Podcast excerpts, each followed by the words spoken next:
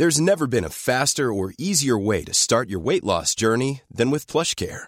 PlushCare accepts most insurance plans and gives you online access to board-certified physicians who can prescribe FDA-approved weight loss medications like Wigovi and Zepbound for those who qualify. Take charge of your health and speak with a board-certified physician about a weight loss plan that's right for you.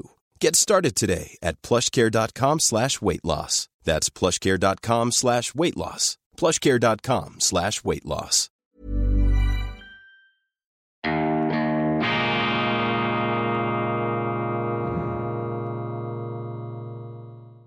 Grüezi miteinander, einen wunderschönen guten Morgen, meine sehr verehrten Damen und Herren. Seien Sie herzlichst gegrüßt von meinem Außenposten in Bern bei Weltwoche Daily, die andere Sicht, unabhängig, unbeirrbar, kritisch, gut gelaunt, am Donnerstag, dem 9. Juni 2022. Der Donnerstag ist ja der Freudentag schlechthin, der Erscheinungstag der neuen Printausgabe. Heute allerdings habe ich erhebliche Mühe, das Blatt hier doch stolze, was sind es, stolze 82, 84 Seiten von der Tischplatte zu heben, denn ein fürchterlicher Muskelkater plagt mich und dieser Muskelkater hat damit zu tun, dass ich angefangen habe, ein Spezialtraining am Morgen durchzuführen und zwar ist der Auslöser ein Artikel, den ich gelesen habe in der Welt, ein ausgezeichneter Artikel in der Tageszeitung Die Welt. Und dort hat ein Journalist diesen Selbstversuch gemacht, während 30 Tagen am Stück, jeden Tag 100 Liegestütz. 100 Liegestütz, also nicht 100 Liegestütz am Stück, das würde ich nicht schaffen, aber 100 Liegestütz pro Tag, gestaffelt, aufgefächert, manchmal verteilt. Ich versuche das Ganze jeweils am Morgen während der Übermittlung von Weltwoche Daily zu absolvieren.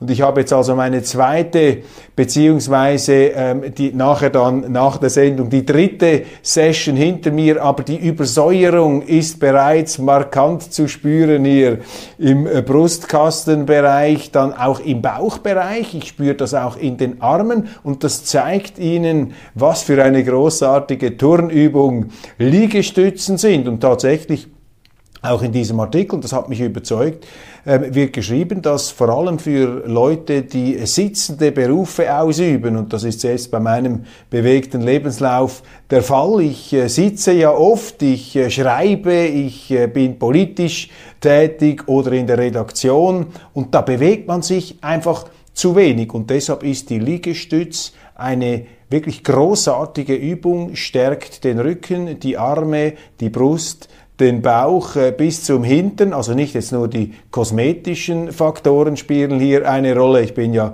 aus diesem Alter langsam heraus. Nein, es geht hier wirklich um elementare Gesundheitsfunktionen des Körpers. Deshalb, ich ziehe es jetzt durch, jeden Tag 100 Liegestütz. Und äh, am ersten Tag habe ich äh, die Staffelung so gemacht, dreimal 20 und viermal 10. Und am zweiten Tag ist mir dann nur noch einmal 20 am Stück gelungen, dann 10er Staffelung, dazwischen zwei 15er und am Schluss ist dann irgendwie noch ein Fünfer übrig geblieben, ein paar zerquetschte mit letzter Kraft und letzter Not habe ich mich da keuchend hochgestemmt. Aber ich mache das erst nach der Sendung, weil wenn ich es vorher machen würde, dann wäre die äh, Hirnfunktion vermutlich benachteiligt, weil ein Teil meines Blutes dann, daneben aus den Hirnwindungen irgendwo in die Muskelzellen abgeflossen wäre. So, jetzt also der langen Rede ähm, kurzer Sinn. Wir kommen zur Weltwoche, zur neuen Ausgabe hier mit einer Dame, die in den letzten Wochen die Schlagzeilen beherrscht hat, zusammen mit einem anderen äh, kongenialen und auch ehemaligen Ehepartner. Es ist Amber Heard. Und äh, Cora Stephan, die deutsche Schriftstellerin, hat uns einen wunderbaren Aufsatz geschrieben, ihre persönliche Bilanz zu diesem äh, Gewaltstheater, zu dieser äh, öffentlichen Seifenoper, zu diesem äh, Realdrama, was ist das, Reality TV, so nennt man das, glaube ich, heute, Abschied von MeToo, beendet die Verurteilung von Amber Heard den feministischen Opferkult.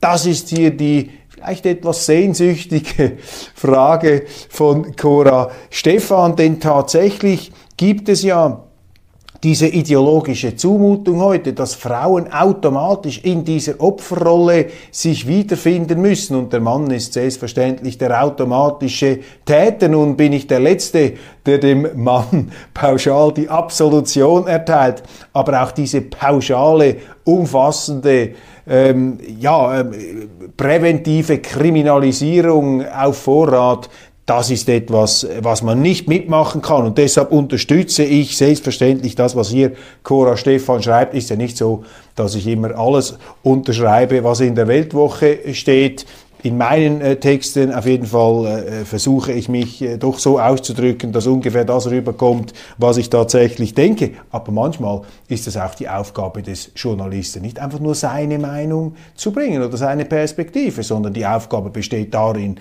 das zu bringen, was fehlt, ihnen die, äh, in die Lücken vorzustoßen, das, was ausgeblendet wird, zu zeigen. Das ist die Weltwoche. Also man soll sich da selber nicht allzu äh, wichtig nehmen und den Stoff dafür ins Zentrum stellen. Leutschenbachs fiese Tricks. Zwei Journalistinnen machen einen jungen Unternehmer fertig. Christoph Mergeli hat das aufgedeckt. Ein äh, Krypto-Startup-Mann ähm, ist da vom Schweizer Fernsehen sehr unsanft und mit höchst fragwürdigen Methoden angerempelt, um nicht zu sagen eingestampft worden.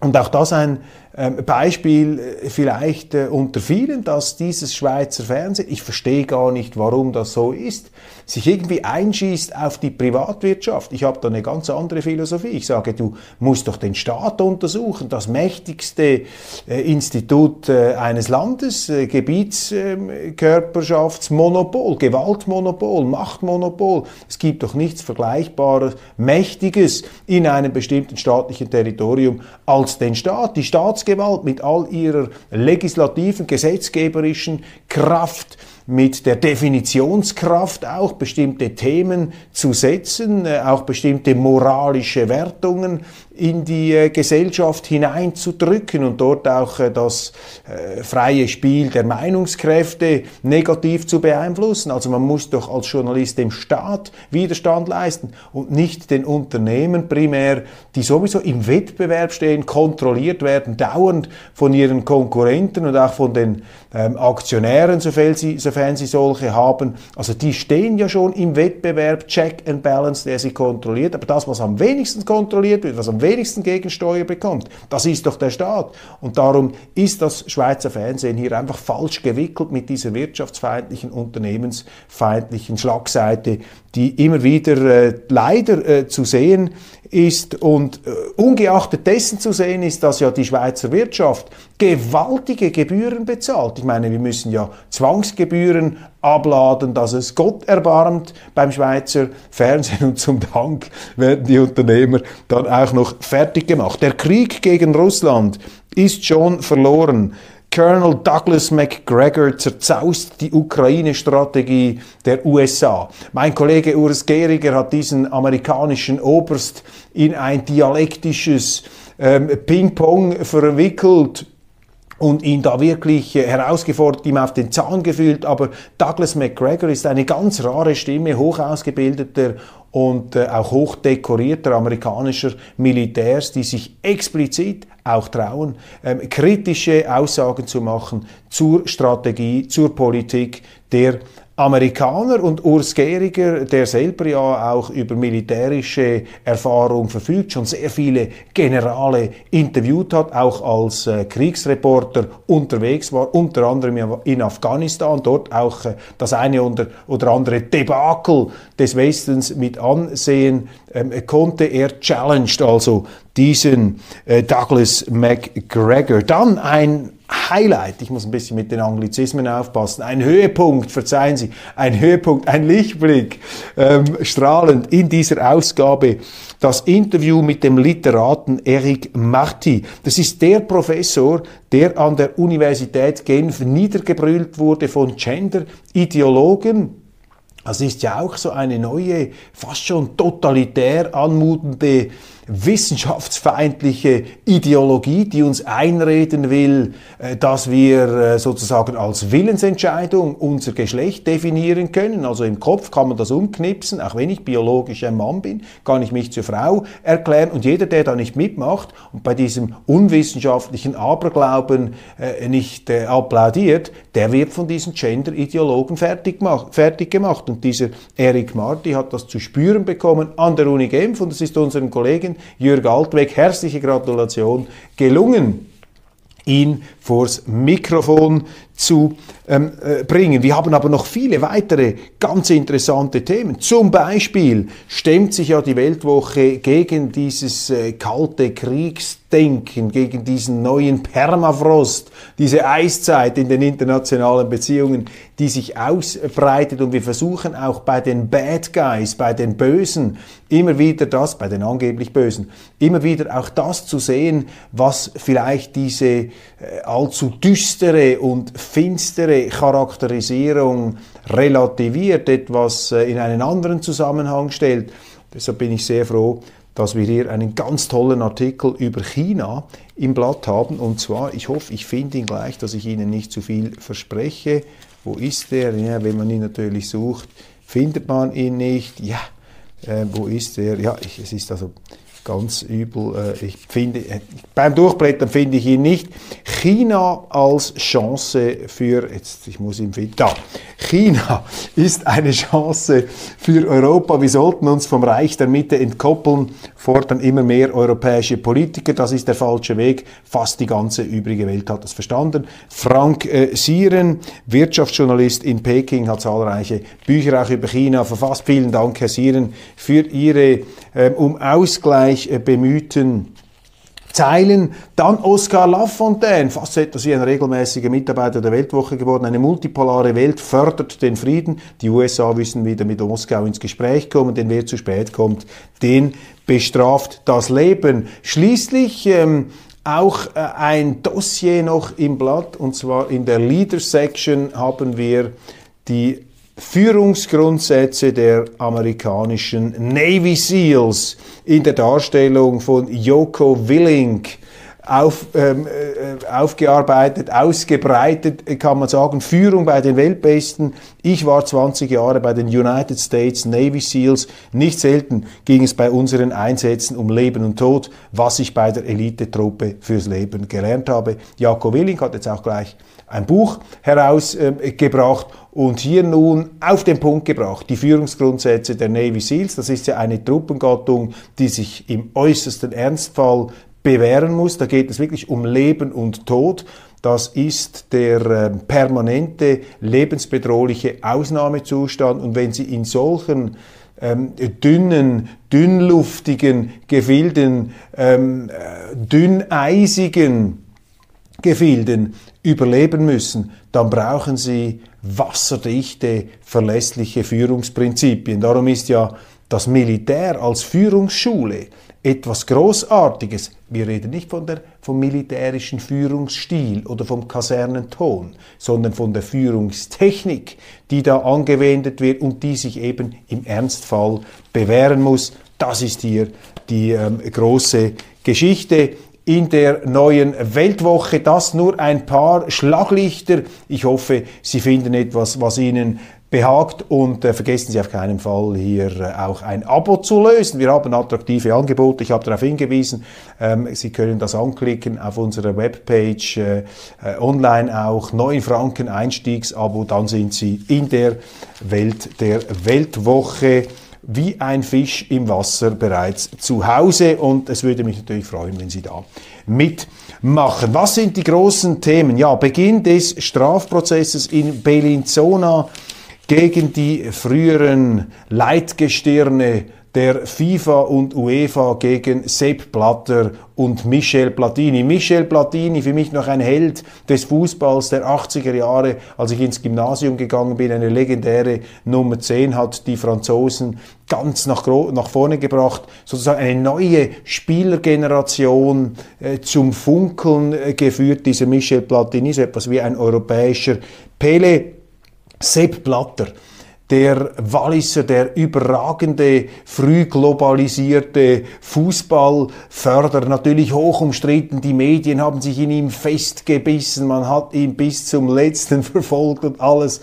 nachweisen und anhängen wollen, was man sich da irgendwo aus den Fingern saugen konnte. Ich habe immer ein absolut positives Verhältnis zu Sepp Blatter ähm, gehabt und ich lege hier meine Interessensbindung offen. Ich bin ein Sepp Blatter Befürworter. Und zwar nicht, weil wir uns von lange her kennen und weil wir schon seit Ewigkeiten befreundet wären und ich quasi da aus einer privaten ähm, Verwicklungs- und Kollusionsatmosphäre ähm, heraus jetzt da eine Art Loyalitätsbekundung absondere. Das ist es überhaupt nicht. Ich habe Sepp Blatter relativ spät kennengelernt. Ich habe mich jahrelang um Interviews bemüht, bin aber von diesem Sonnenkönig eigentlich gar nie berücksichtigt worden. Erst als ich dann aus Deutschland wieder zurückgekehrt bin und so weiter und so weiter. Wir müssen einfach sehen, dass unter Sepp Blatter dieser Fußballverband FIFA, der ja mehr Mitglieder hat, glaube ich, als die UNO, und da sind natürlich auch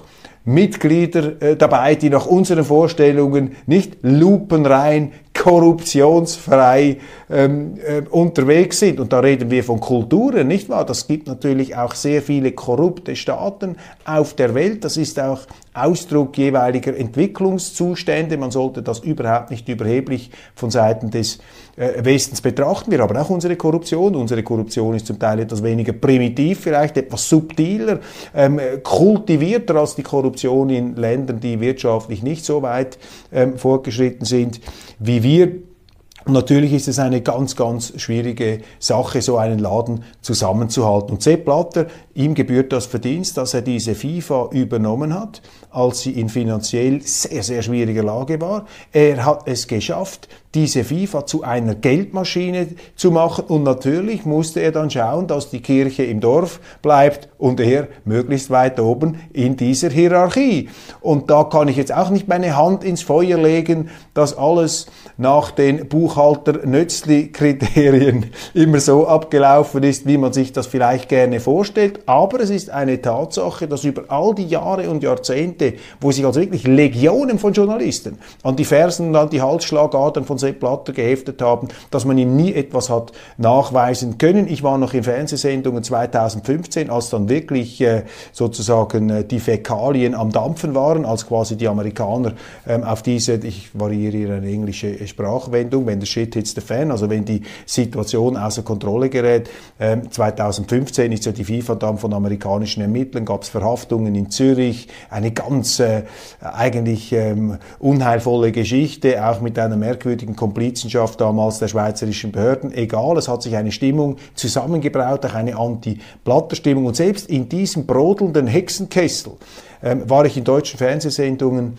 ähm, zu Gast und da ging es natürlich auch gegen Blatter und da waren so die renommiertesten Recherchejournalisten Deutschlands dabei, einer davon Hans Leindecker. Ich kann mich gut erinnern, bei Hart aber fair hat er gesagt, ja, Blatter ist korrupt, er ist korrupt. Das haben sie geschrieben, auch im Spiegel, in der Süddeutschen Zeitung.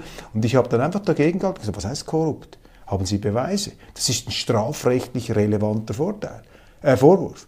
Und dann haben mir einfach diese Journalisten gesagt, ja, Korruption, wir meinen das im übertragenen Sinn, wir meinen das im moralischen Sinn, nicht im strafrechtlichen. Das war sehr entlarvend. Man hat diesem Blatter das einfach übel genommen, dass er diese FIFA zu einer so erfolgreichen ähm, Glamour- und Geldmaschine gemacht hat. Der Fußball hat gefunkelt, das war Glanz, das war Glamour. Und vergleichen Sie das mal heute äh, mit der ähm, Ära Life is full of awesome what ifs, and some not so much, like unexpected medical costs. That's why United Healthcare provides Health Protector Guard fixed indemnity insurance plans to supplement your primary plan and help manage out of pocket costs. Learn more at uh1.com. This is Paige, the co-host of Giggly Squad, and I want to tell you about a company that I've been loving, Olive and June. Olive and June gives you everything that you need for a salon quality manicure in one box. And if you break it down, it really comes out to $2 a manicure, which is absolutely insane. It's also so easy to get salon worthy nails at home with Olive and June. The difference between how your nails used to look when you did them yourself and now with the Manny system is a complete game changer. The best thing about Olive and June, too, is it's a quick dry. Dries in about one minute, lasts for five days, and full coverage in up to one to two coats. Visit oliveandjune.com slash perfectmanny20 for 20% off your first system. That's oliveandjune.com slash perfectmanny20 for 20% off your first system system. Von Gianni Infantino, äh, ironischerweise äh, auch ein Walliser, der sozusagen mehr oder weniger aus der gleichen äh, schweizerischen Ecke kommt als Sepp Blatter. Die, die Walliser würden mir natürlich widersprechen, weil hier große Unterschiede bestehen zwischen den einzelnen Gemeinden, aber aus Zürich und Bern sieht das alles etwas anders aus. Und äh, heute ist die FIFA, hat die FIFA das Charisma eines Bundesordners. Entschuldigung, das hat einfach nicht mehr diese Präsenz und auch nicht mehr diese Innovationskraft. Und das ist das große Geschick gewesen von Sepp Blatter, der es natürlich auch verstanden hat, als Menschenfänger und Händeschüttler und Pulswärmer und Charmkönig und Sonnenkönig die Leute für sich einzunehmen, selbstverständlich. Und er hat auch den Michel Platini umgarnt und eingespannt und mit ihm zusammen sich dann wieder Wahlen gesichert. Und jetzt das Corpus Delicti, um das es geht, ist eine finanzielle Zahlung von zwei Millionen plus noch Sozialversicherungen, die Blatter rübergeschoben hat an Platini.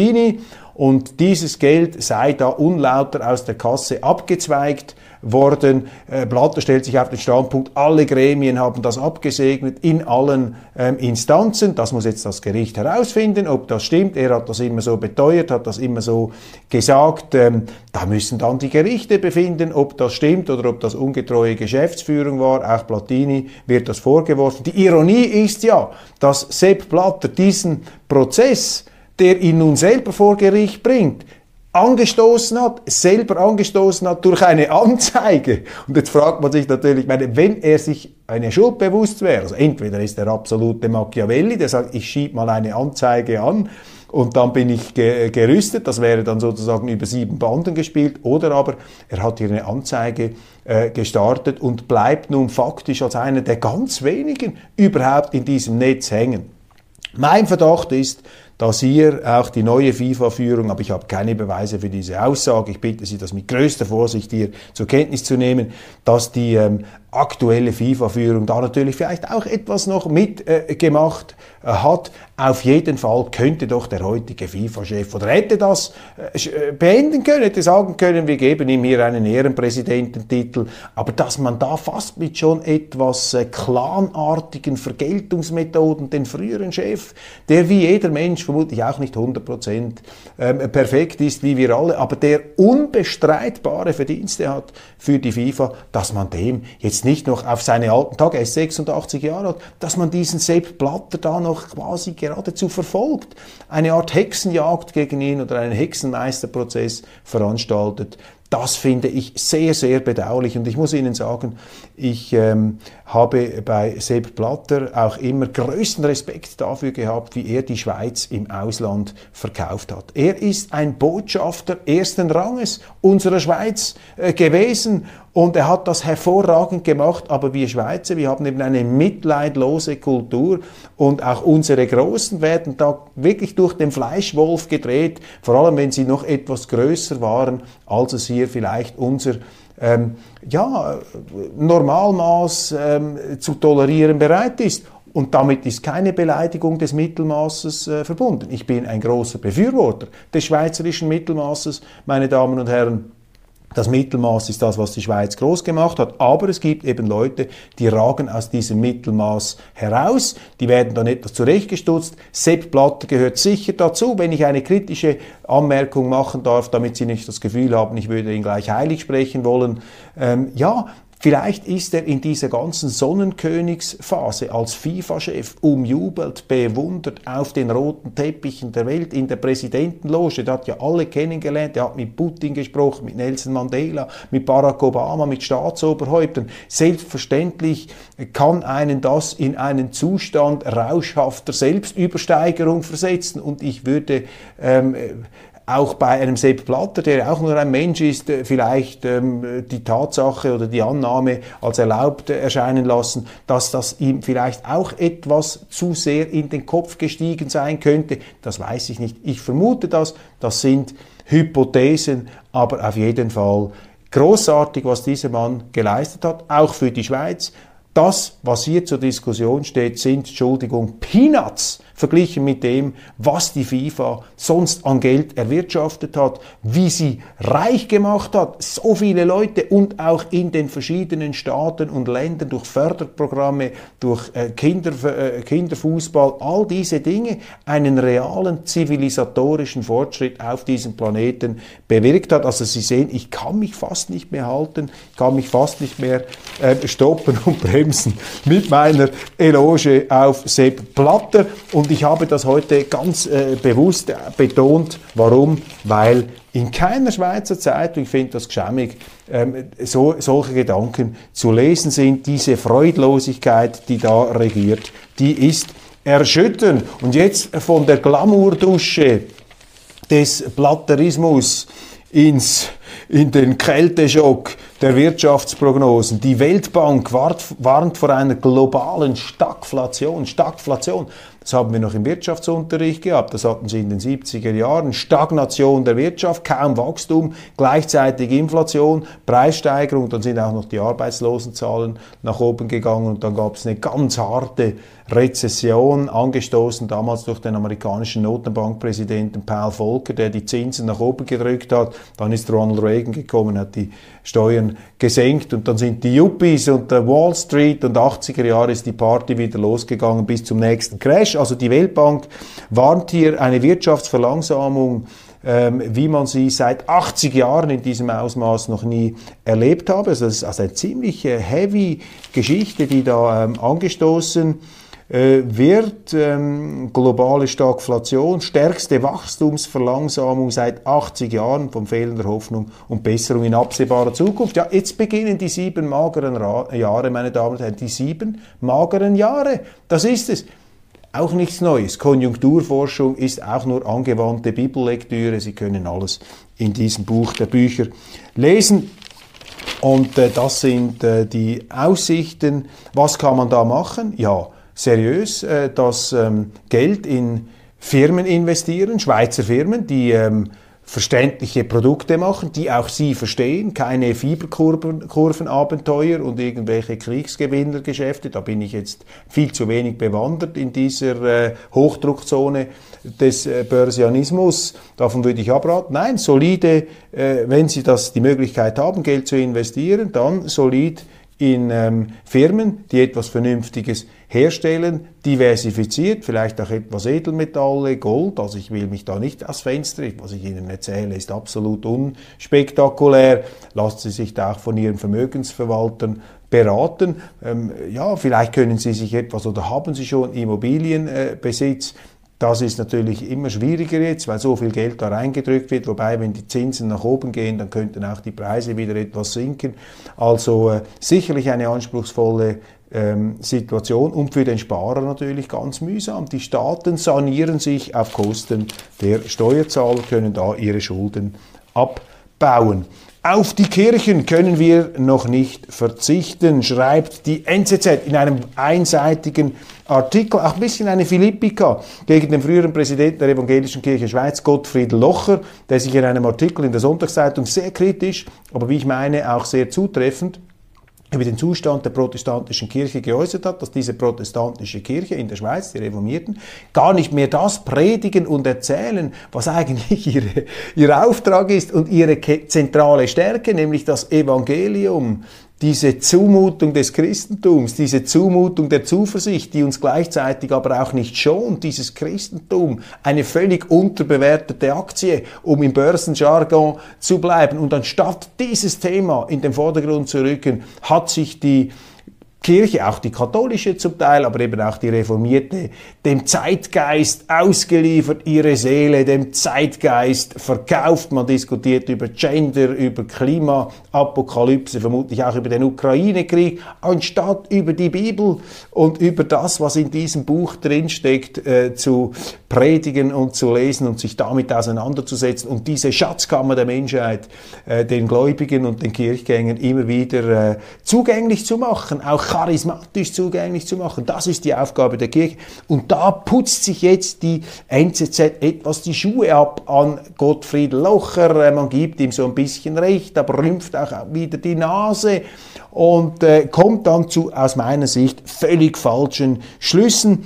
Denn der Autor Simon Heli schreibt, die Kirche sei im Grunde ein Hilfswerk. Ja, natürlich ist sie auch ein Hilfswerk, in dem Sinn, dass sie den Leuten Lebenshilfe spendet, und äh, durch die Teilhabe an der Botschaft der Bibel und am Glauben. Natürlich ist das auch konkrete Lebenshilfe, aber es ist eben auch eine Zumutung das, was wir Christentum nennen. Das ist nicht einfach nur ein Schaumbad der Gefühle und etwas Sozialarbeit und darüber tapeziert noch etwas rot-grün, rosarote äh, Zeitgeistsoße.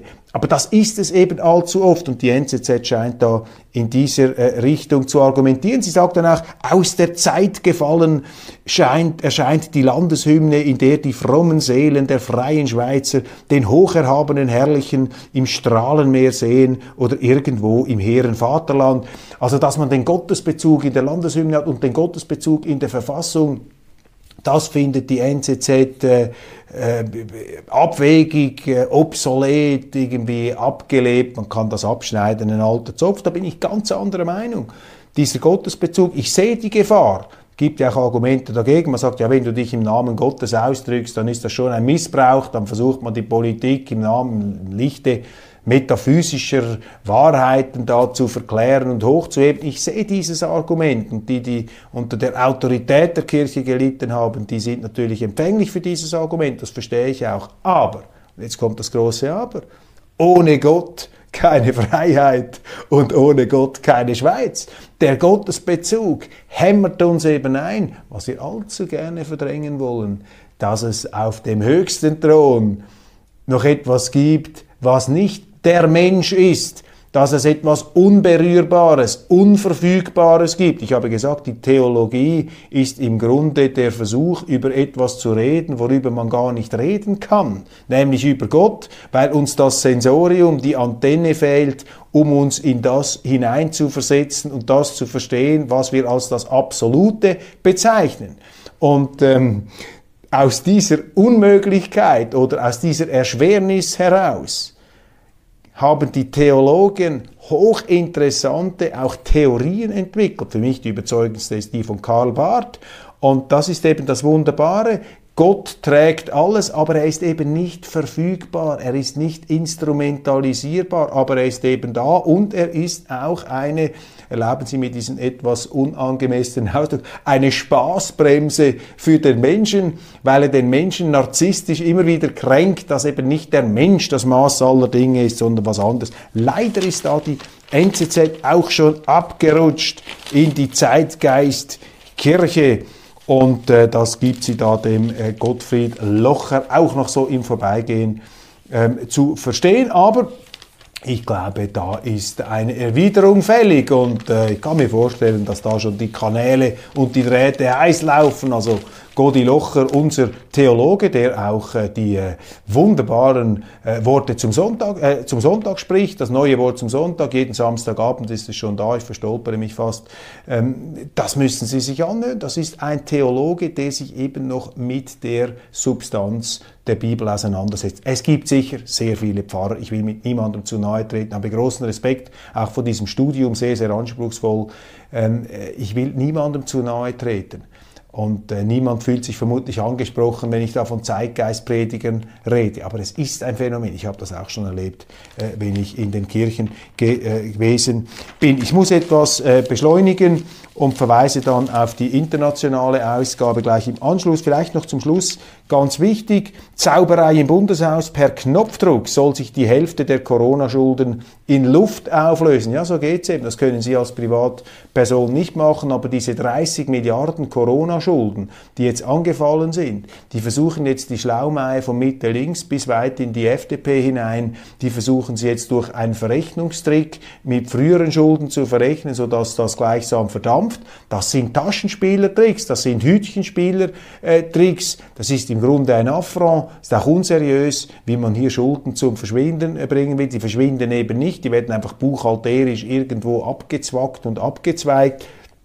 Und einzig und allein die, FDP, äh, die SVP hat hier wieder dagegen gehalten. Das ist so ein Ereignis jetzt aus der ähm, Session in Bern. Und etwas anderes, was auch bemerkenswert ist, das müssen Sie im Auge behalten, ähm, der sogenannte Mercosur-Deal.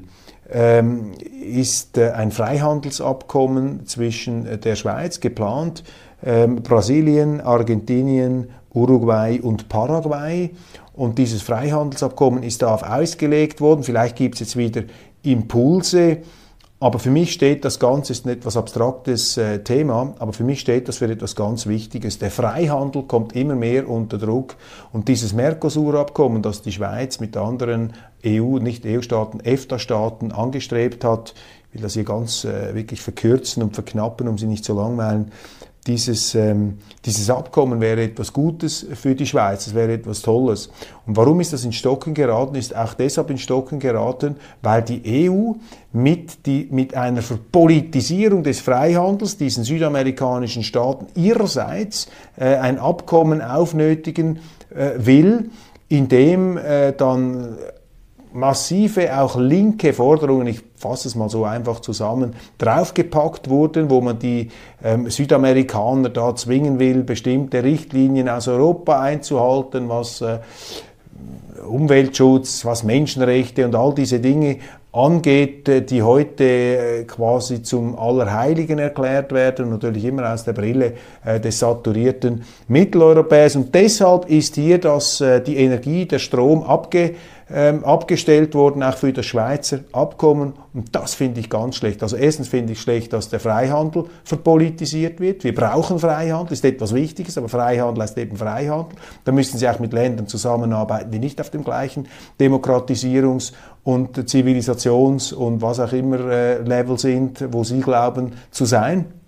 Und das wird jetzt äh, abgewürgt. Man will immer mehr den Freihandel verpolitisieren, nur noch mit Demokratien, nur noch mit solchen Staaten, die genau sind wie wir. Das ist eine ähm, Aushöhlung, eine Entkernung des Freihandels. Und zweitens, was ich ganz schlecht finde, ist, dass sich die Schweiz durch diese EU in die Defensive hat drücken lassen. Und jetzt hören wir aus den entsprechenden Ämtern, dass sie auch diese Forderungen der EU übernehmen wollen. Also die Schweiz ähm, kommt hier auf eine ganz gefährliche ähm, Schlagseite, sie wird hineingezogen in dieses Kraftfeld, in dieses Magnetfeld der Europäischen Union. Wir müssen zurück zum Freihandel, wir müssen zurück zu einem nicht politisierten Freihandel und das heißt auch, wir müssen uns verabschieden von dieser sinnlosen Sanktionspolitik gegen Russland, die, das, die nichts bringt, die nichts bringt.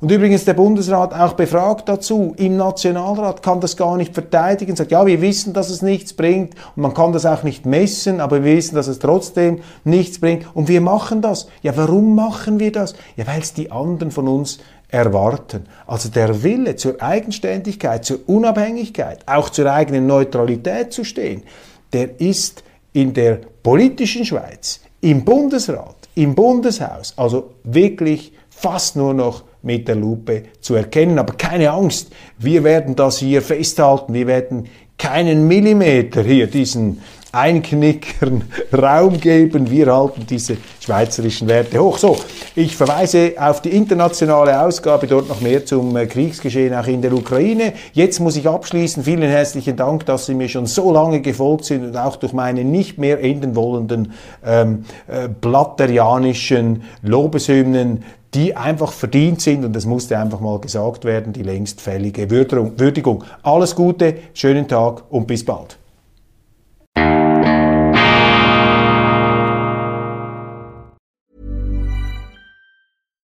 when we're on a budget, we still deserve nice things. Quince is a place to scoop up stunning high-end goods for 50 to 80% less than similar brands. They have buttery soft cashmere sweaters starting at $50, luxurious Italian leather bags, and so much more. Plus, Quince only works with factories that use safe, ethical, and responsible manufacturing. Get the high-end goods you'll love without the high price tag with Quince. Go to quince.com slash style for free shipping and 365-day returns.